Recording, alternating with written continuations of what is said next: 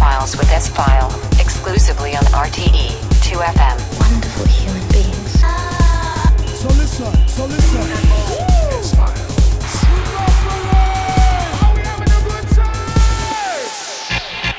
Hello and welcome, Ireland, to a new edition of the S Files with me, S File, here on RTE2FM. Show number 48 is here in the program tonight. Two hours of the finest techno tunes of the past four weeks. And in the show, we have new music from the new Mark Broom album. Music coming also from uh, Stephen Brown. We have Shlomi Aber on the program. Chris Liebing is here. And uh, we kick off the show 2022 edit of Jeff Mills' classic Real Life. These are the S Files with me, S File.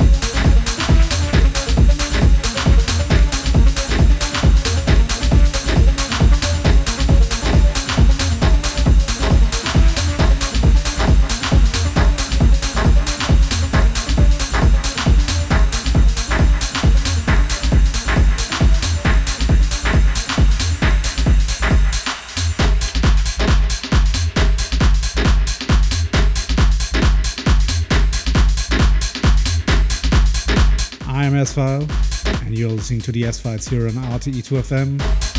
Exclusive every month here on RTE. The best techno tunes of the past four weeks. In the background is a track from Stephen Brown and Fossil Archive. The track is called My House. It's released on Roberto's own label, Fossil Archive. Uh, one of my favorite tunes at the moment and a great record with some more great tunes on it. After a long time, I got a new email from you, and uh, Pam wrote me, and she wants to give some shouts out to Dean and Robbie. Thanks a lot, Pam. Dean and Robbie, I hope you're well.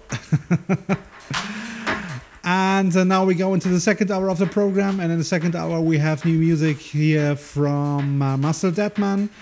We have Uncertain, Temudo is here in the program, Black Betty, Drunkhead, and much, much more. These are the S Files with me, S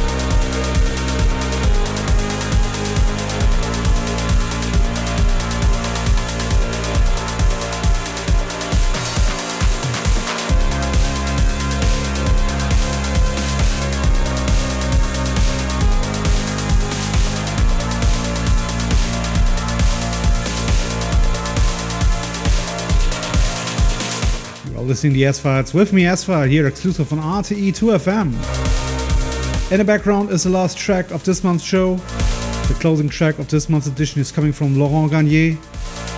And uh, this is his new release on his own label, Code QR. And the track is called Saki Stars Faber. A great tune, and uh, it's running mm, over nine minutes and it's building up, building up, and it's a wonderful closing track. And uh, yeah, lovely track from Mr. Laurent Garnier. Big up to you, Laurent. I'm back next month in June. On the third Saturday, it's a Sunday night here on RTE. I hope you have a good time, and please take care of yourself. Bye bye.